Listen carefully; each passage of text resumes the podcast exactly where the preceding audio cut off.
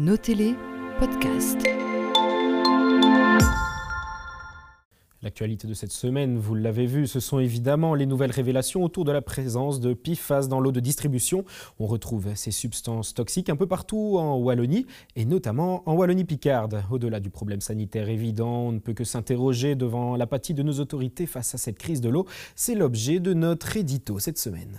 Et oui, de leur nom officiel, substances perfluoroalkylées et polyfluoroalkylés, les PFAS sont utilisés depuis les années 40 comme anti-taches, anti-adhésifs, imperméabilisants et pour leur résistance aux flammes. On en retrouve dans des produits d'utilisation courante comme les textiles, les produits ménagers, l'automobile, l'électronique et dans des domaines comme celui de la lutte contre les incendies, l'agroalimentaire ou encore la construction. L'exposition aux PFAS peut avoir des effets néfastes sur la santé humaine, animale et sur l'environnement et ces PFAS, aussi surnommés polluants éternels, ça en dit long sur leur toxicité, eh bien on a eu confirmation qu'on en retrouve également dans l'eau qui alimente nos foyers via le réseau de distribution de la SVD.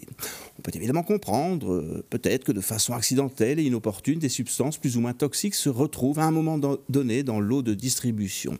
On imagine alors que la SVD, qui pratique, cela va de soi, de multiples contrôles sur la qualité de l'eau, agissent dans les plus brefs délais pour remédier au problème et pour préserver ainsi la santé de ses clients. Eh bien, la SVD visiblement, ça ne coule pas de source. Concrètement, la présence de PFAS était connue depuis octobre 2021, et notamment dans les eaux du puits de captage de Chièvre qui alimente une partie de l'entité et certains villages des entités voisines. Deux ans que la SVD savait, sans juger utile de prévenir les autorités communales, et fortiori laissant les habitants boire cette eau contaminée. Un papa sur notre antenne exprimait toute sa colère d'avoir donné de cette eau à sa petite fille, colère on ne peut plus légitime. L'installation tardive de filtres à charbon n'arrange rien à l'affaire, même s'ils sont censés purifier l'eau. La relation de confiance entre la SVD et les citoyens est-elle, si pas définitivement, au moins pour un bout de temps pollué. Pollué par les non-dits, par le sentiment d'avoir été floué, pire, d'avoir été mis en danger. Cette défiance vaut aussi pour les, les autorités wallonnes et la ministre Tellier en particulier. Son administration savait, elle aussi, depuis longtemps. En tant que ministre de l'Environnement, elle aurait dû réagir immédiatement.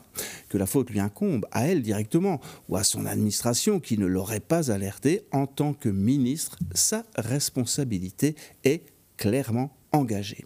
Les messages contradictoires qu'elle envoie aujourd'hui, propos alarmistes sur la consommation des légumes et des œufs et une incitation à boire une eau à nouveau potable d'un autre côté, eh bien plonge encore un peu plus le citoyen dans le doute sur la qualité de l'eau. Parce que des doutes sur l'amateurisme coupable et la légèreté à tous les niveaux dans le traitement de cette crise, eh bien là, il n'y en a plus aucun.